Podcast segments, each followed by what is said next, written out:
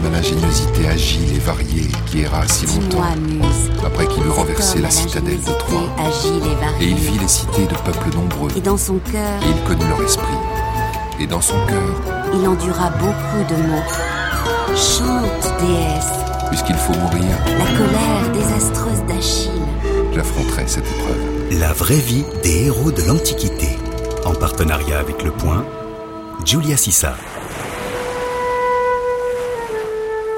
Pénélope, l'ardente. Elle attend, elle attend, elle attend.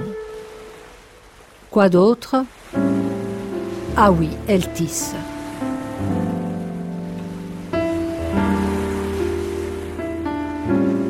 Depuis l'Odyssée, Pénélope est devenue une caricature.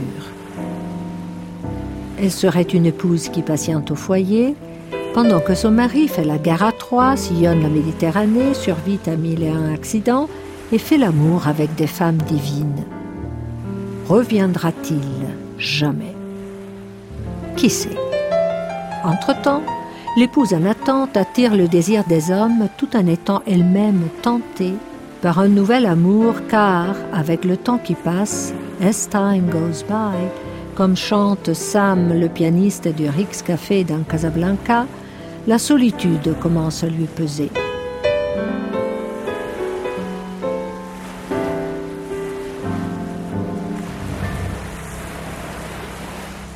Un homme et une femme se rencontrent pendant que le mari de celle-ci est absent.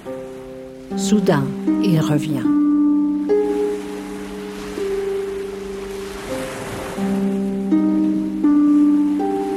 Tous ces récits sont autant d'odyssées. Nous allons voir que Pénélope est bien plus qu'une femme casanière. Elle est une héroïne à part entière. L'Odyssée elle-même commence avec Ulysse prisonnier sur une île, Ogygia, retenu par une déesse qui est amoureuse de lui, Calypso, tandis que le dieu qui gouverne la mer, Poséidon, l'empêche de faire retour chez lui. Entre-temps, sur une autre île, Ithaque, sa femme, Pénélope, est courtisée par des hommes qui font la fête et dévorent allègrement tout ce qu'il y a dans la maison. Tout le monde vit dans un temps suspendu. Ulysse espère que la mer se calme, les prétendants attendent que Pénélope se décide, et Pénélope temporise. Les années se coulent. Que faire?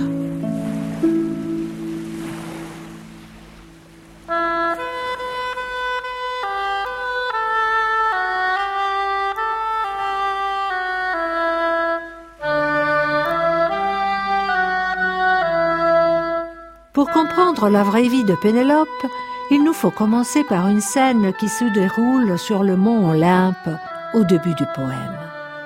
Les immortels assemblés dans leur résidence boivent du nectar et s'adonnent à une conversation charmante. Zeus se met à réfléchir à haute voix sur la sottise des êtres humains. Il blâme les dieux pour leurs propres fautes. Voyez par exemple le fils de Thieste, Égiste. Voilà un homme qui avait été averti qu'il ne fallait pas qu'il séduise Clytemnestre, la femme de son cousin Agamemnon, le fils d'Atrée et roi de Mycène, pendant que celui-ci commandait l'armée hellénique à la conquête de Troie.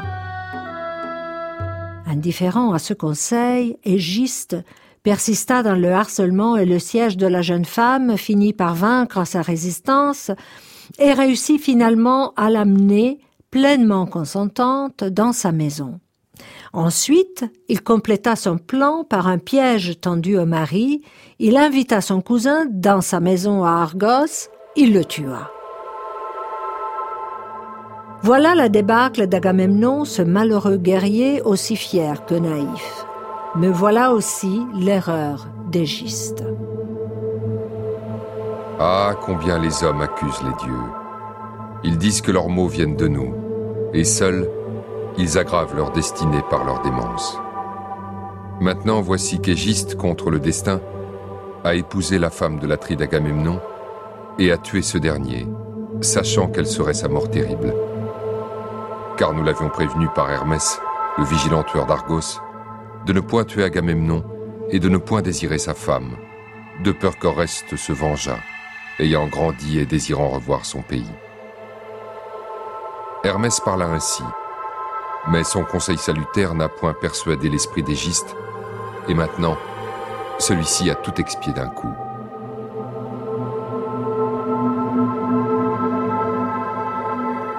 Il est vrai qu'Égiste hérite d'un très lourd passé.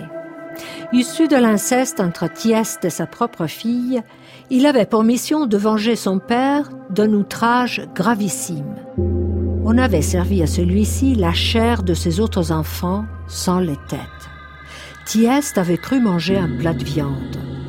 L'auteur de cette farce macabre n'était personne d'autre que son frère, Atrée. Or, ce festin était déjà un acte de vengeance parce qu'auparavant, Thieste avait couché avec la femme d'Atrée. Adultère, inceste, cannibalisme, voilà qui promet. Après avoir tué son oncle comme prévu, Égiste devient l'amant de Clytemnestre. Dès qu'Agamemnon revient de Troie, il le massacre.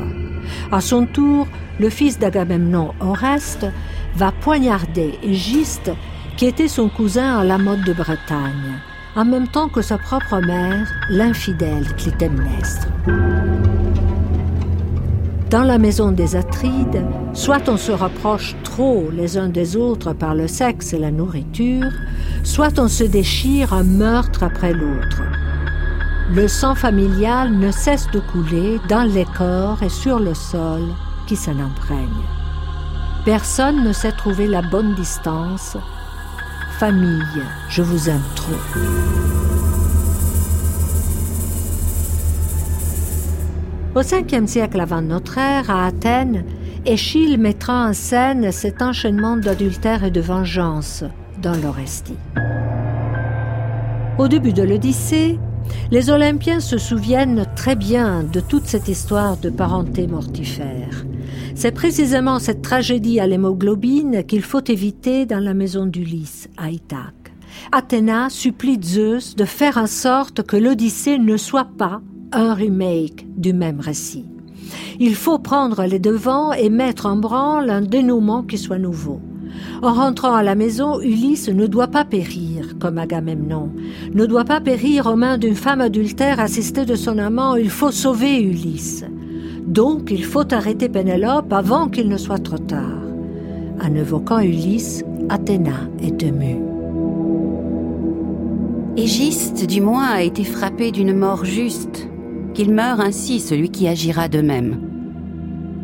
Mais mon cœur est déchiré au souvenir du brave Ulysse, le malheureux, qui souffre depuis longtemps loin des siens, dans une île, au milieu de la mer, et où en est le centre, et dans cette île plantée d'arbres habite une déesse, la fille dangereuse d'Atlas, lui qui connaît les profondeurs de la mer et qui porte les hautes colonnes dressées entre la terre et le ciel.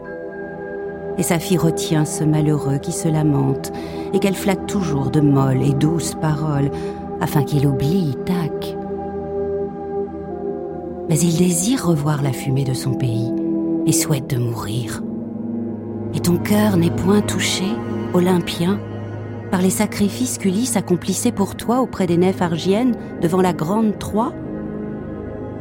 Zeus, pourquoi donc es-tu si irrité contre lui? Zeus répond qu'il ne pourrait jamais oublier le divin Ulysse. Il est le plus intelligent des hommes, il a toujours offert le plus de sacrifices aux dieux, aux dieux qui vivent toujours et qui habitent le vaste ciel. Et lui, Zeus, n'a aucune rancune envers Ulysse, tout au contraire.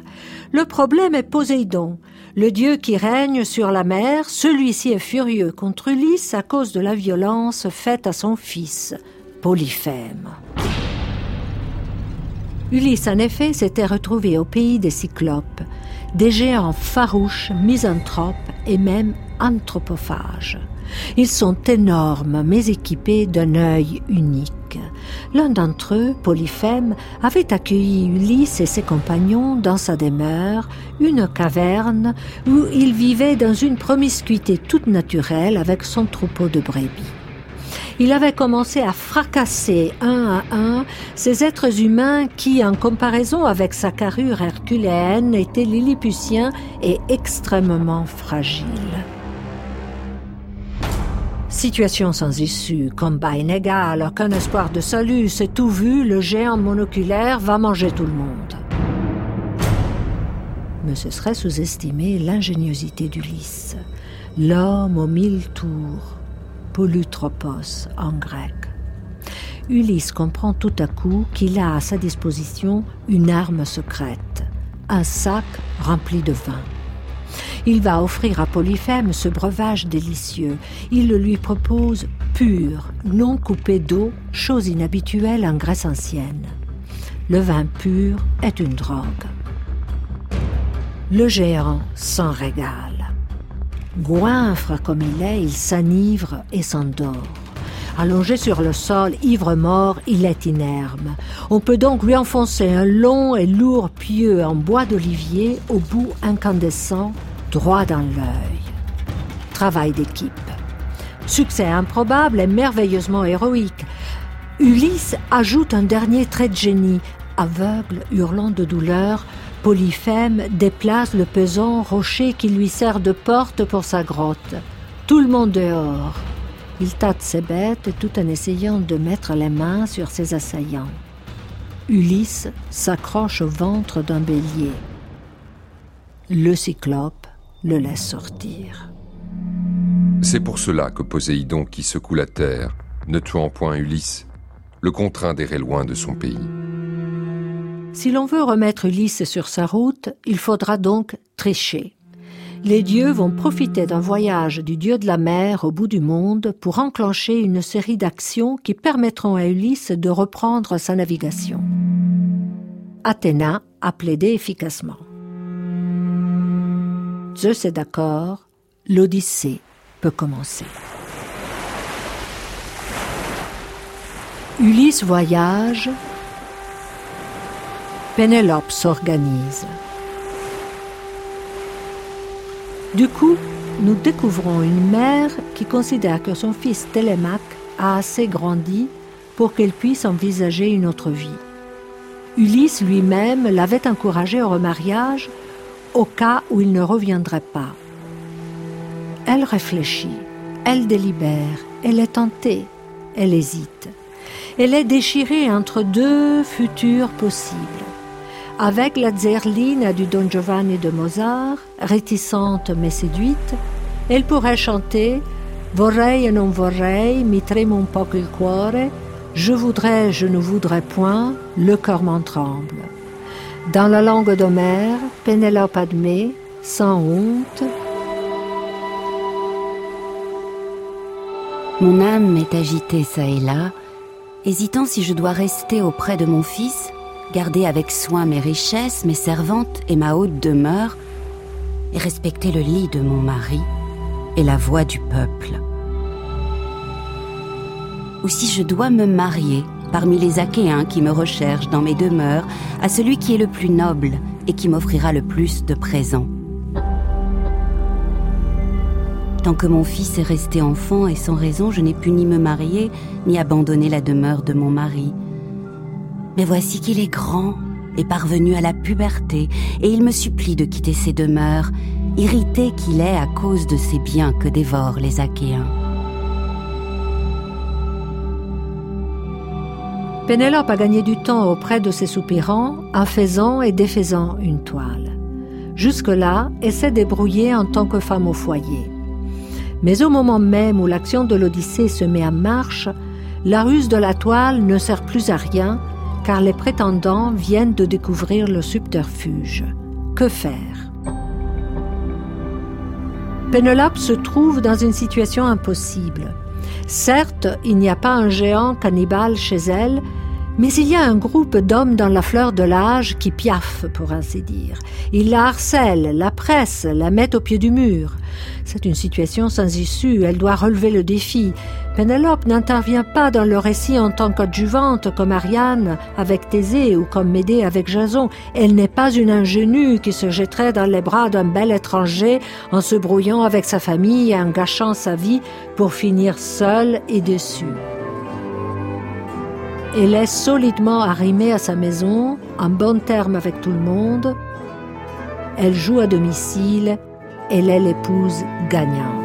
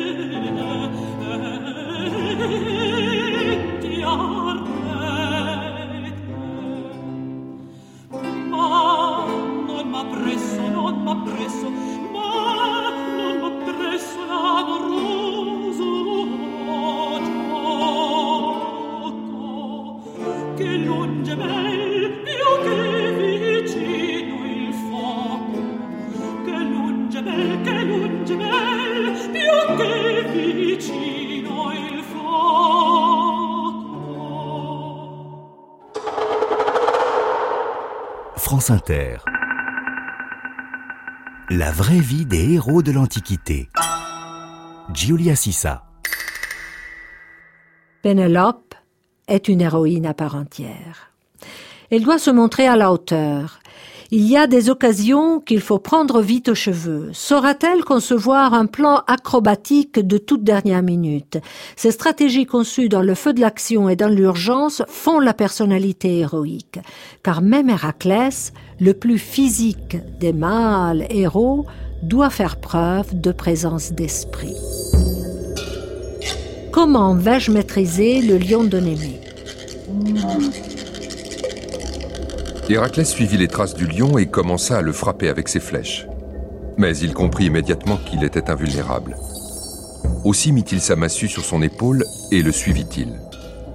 Le lion se réfugia dans une grotte à deux entrées. Héraclès en condamna une et entra par l'autre. Il s'approcha du fauve, le saisit au cou et l'immobilisa. Et il lui serra si fort la gorge qu'il mourut étouffé. Comment puis-je m'attaquer en un seul jour à la masse de fumier qui s'accumule depuis des années dans les écuries d'Ogias? Héraclès ouvrit une brèche dans l'enclos des étables, dévia le cours des deux fleuves voisins, l'Alphée et le Péné, et après avoir ouvert une autre brèche afin que l'eau puisse s'évacuer, il canalisa leurs eaux vers l'intérieur des étables. Et ainsi de suite. Héraclès est un fin limier et même un ingénieur. Une vraie vie héroïque ne se vit pas à coups de massue.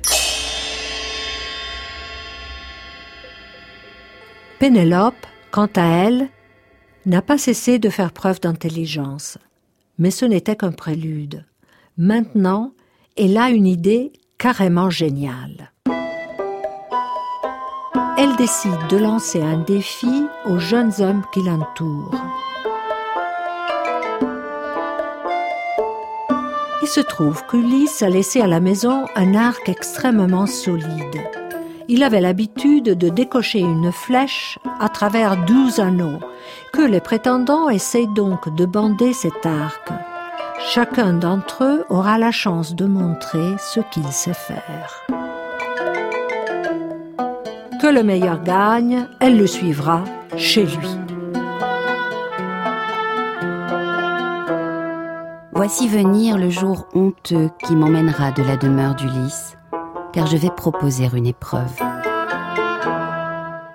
Ulysse avait dans ses demeures des haches qu'il rangeait en ordre comme des mâts de nef, et debout il les traversait de loin d'une flèche.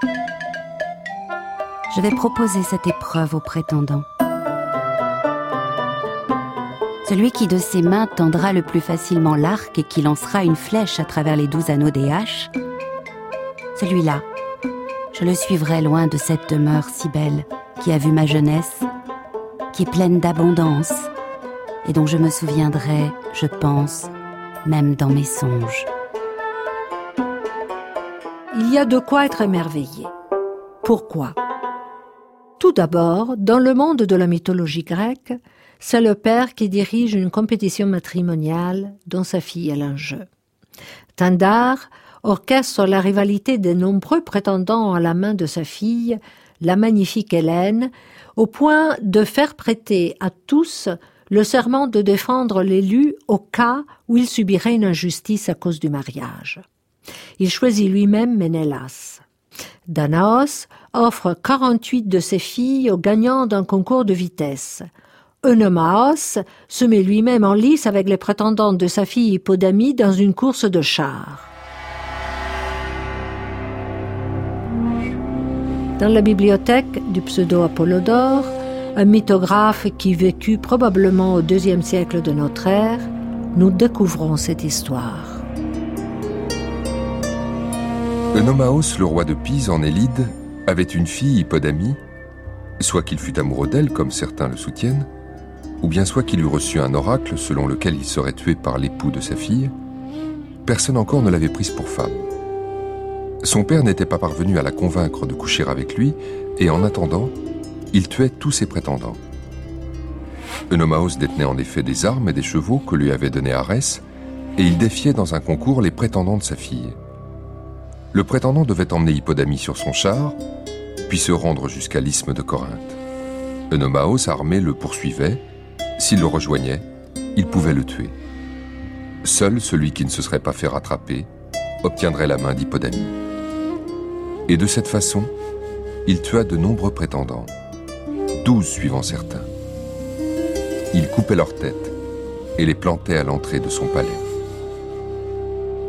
Dans ces récits, la femme est un trophée, parfois inatteignable, mis à concours entre des hommes. Ici, c'est différent. C'est Pénélope qui mène le jeu.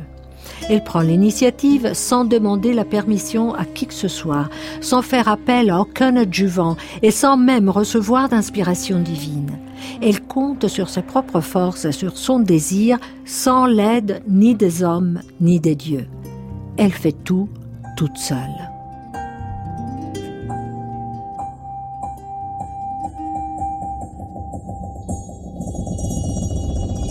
Cette autonomie est inattendue dans le monde homérique. Dans cet univers enchanté, l'action et la pensée dépendent souvent des influences divines. À la différence de beaucoup de héros, y compris Ulysse, qui peuvent seulement prendre une décision quand un dieu ou une déesse dépose cette décision dans leur diaphragme, l'héroïne de l'Odyssée emploie spontanément sa propre acuité d'esprit pour orienter le cours de sa vie. Ensuite, Pénélope détermine son propre critère de choix. Les prétendants lui offrent de riches cadeaux comme il est d'usage. Ils pensent que le père de la jeune femme devrait désigner le favori sur cette base. Elle-même pourrait simplement soupeser le bétail qu'on lui propose. Mais Pénélope pense plutôt au corps de l'homme qu'elle pourrait suivre. Sera-t-il aussi vigoureux que son mari? Afin de satisfaire Pénélope, le vainqueur au concours de tir à l'arc doit égaler Ulysse. En montrant sa puissance physique, il doit bander l'arc facilement. Attentif à la signification sexuelle de cette épreuve, un interprète subtil de la tradition mythologique grecque à Rome, au tournant du premier siècle de notre ère, Ovide, comprendra l'intention de Pénélope, une femme qui, comme toutes les femmes, déclare-t-il, finalement se serait laissée séduire si seulement ses prétendants avaient insisté. Pénélope testait la vigueur des jeunes hommes dans le maniement de l'arc, et il était à y voir, cet arc qui devait démontrer ce qu'ils avaient dans les reins.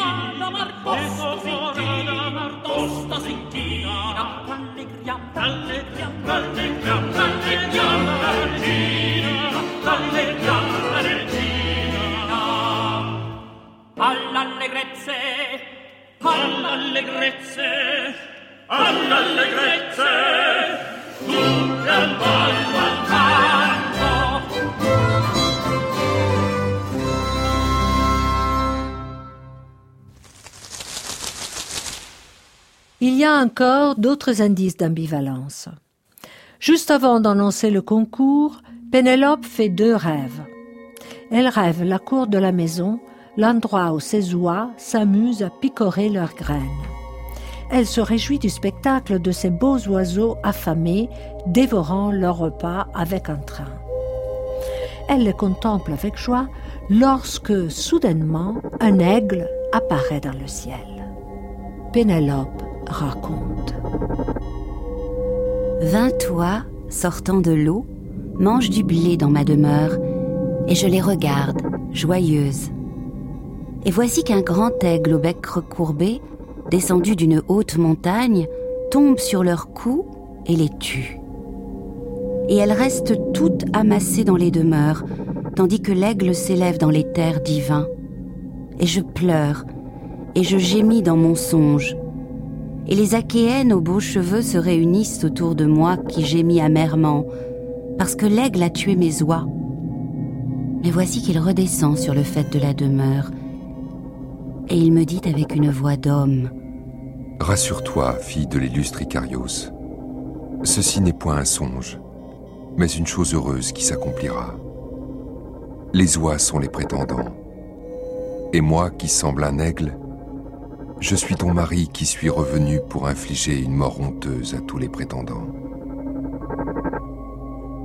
Il parle ainsi, et le sommeil me quitte, et les cherchant des yeux, je vois mes oies qui mangent le blé dans le bassin comme auparavant. Pénélope se réveille. Elle est trop troublée pour pouvoir se rendormir. Elle saute du lit et se précipite dans la cour pour voir si ses oies sont encore vivantes. Elle les trouve en parfaite santé à leur place en train de becqueter. Elle ne semble pas dramatiquement déçue, au contraire, elle en conclut que le rêve n'était qu'un rêve. Elle réfléchit sur la sottise des songes et décide à cet instant qu'elle épousera enfin le meilleur de ces personnages qui, sous forme d'oie avec un robuste appétit, lui ont donné un tel plaisir.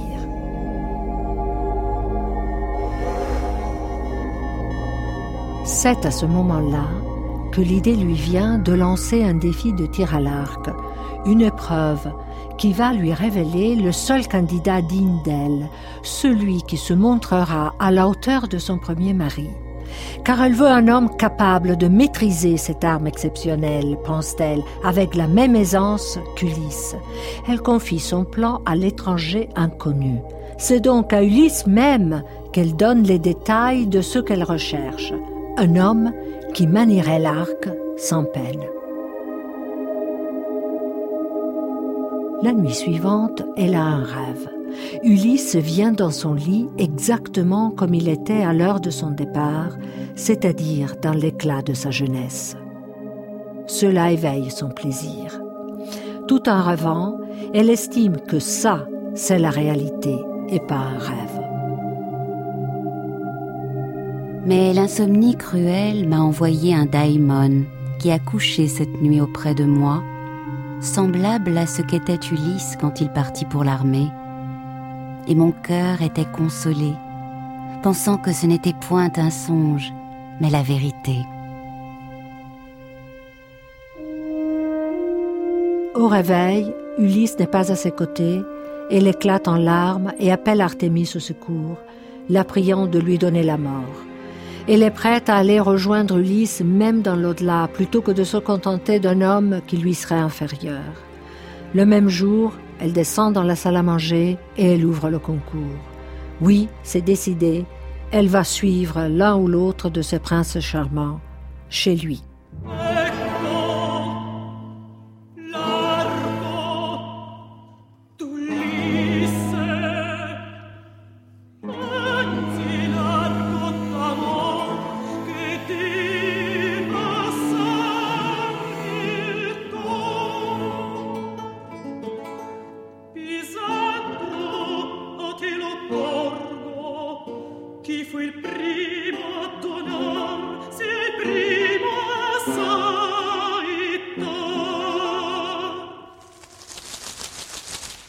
Pénélope n'est pas Clytemnestre, mais sa vie d'épouse en souffrance est moins asexuée qu'on ne pourrait le croire. Elle ne congédie jamais les hommes qui l'assiègent, mais envoie des messages à l'un ou à l'autre. D'ailleurs, ils se plaignent de ses agaceries. Antinoos explique comment Pénélope cultive secrètement ses soupirants, les encourage de manière déloyale et crée des complicités et des rivalités clandestines. Athéna elle-même décrit la conduite de Pénélope. Divin Laertiade, subtil Ulysse, songe comment tu mettras la main sur les prétendants insolents qui commandent depuis trois ans dans ta maison, recherchant ta femme divine et lui faisant des présents. Elle attend toujours ton retour, gémissant dans son cœur, et elle donne de l'espoir, et elle fait des promesses à chacun d'eux, et elle leur envoie des messagers, mais son esprit a d'autres pensées. Naturellement, son cœur reste fidèle à son mari, mais entre-temps, son comportement est bel et bien celui d'une femme sollicitée par plusieurs amoureux qu'elle tient en haleine et met en compétition. En écoutant Athéna, Ulysse comprend immédiatement l'atmosphère qui l'attend à la maison. Il rencontrerait donc la même mort qu'Agamemnon si la déesse ne l'avait pas mis en garde. Antinoos fait surgir une image en demi-teinte celle d'une femme irrésolue qui est peu disposée à interrompre la cour et sait comment se jouer de la passion constante de ces hommes. Pour elle, après tout, ils ont renoncé à tout autre mariage possible pendant trois ans. Pourquoi Pénélope ne les libère-t-elle pas en déclarant sans équivoque sa fidélité à Ulysse et à sa mémoire? Il n'y a aucune raison qui oblige Pénélope à garder ouvertes toutes les possibilités. Il y a la complexité de son caractère. Certes, elle n'imite pas Clytemnestre en prenant un amant dans son cœur et dans son lit, mais elle n'agit pas non plus comme si elle trouvait un deuxième mariage répugnant les promesses multipliées, les messages savamment distribués, le rêve délicieux au sujet des oies, et enfin le concours de tir à l'arc, toutes les péripéties discrètes d'une femme qui n'est pas juste une épouse suivent une belle logique.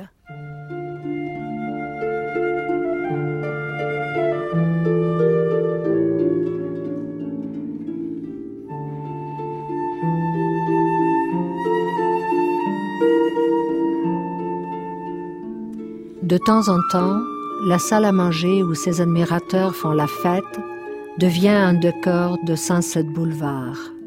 Grandie et embellie par Athéna, Pénélope apparaît au sommet de l'escalier, un voile resplendissant sur la tête, la peau blanche comme l'ivoire.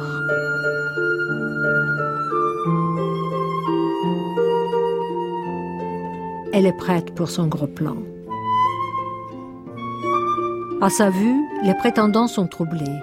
Leurs genoux se délient, tandis qu'ils souhaitent vivement une seule chose, coucher avec elle. Un désir érotique, Eros, enchante leur esprit.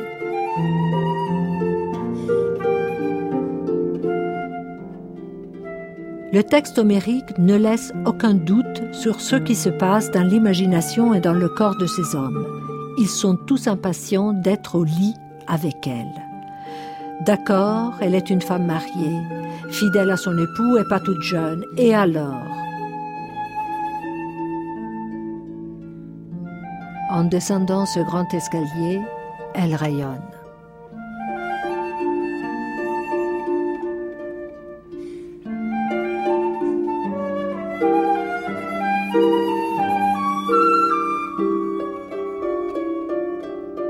L'Odyssée n'est pas une tragédie. Les prétendants périssent, mais Ulysse survit. À la fin, le mari sur le retour monte pour de vrai dans le lit conjugal. Cette fois-ci, ce n'est pas un rêve. Ulysse n'a pas vingt ans, mais Athéna l'inonde de beauté et de grâce. On dirait une statue d'argent et d'or. Le lit est un arbre, un olivier massif dont les racines s'enfoncent profondément dans la terre. Et dans ce lit inamovible, le vieux couple se retrouve. Ils font l'amour, Ulysse raconte son voyage, Pénélope l'embrasse passionnément. Athéna, encore elle, prolonge la nuit. Pénélope a réussi son pari.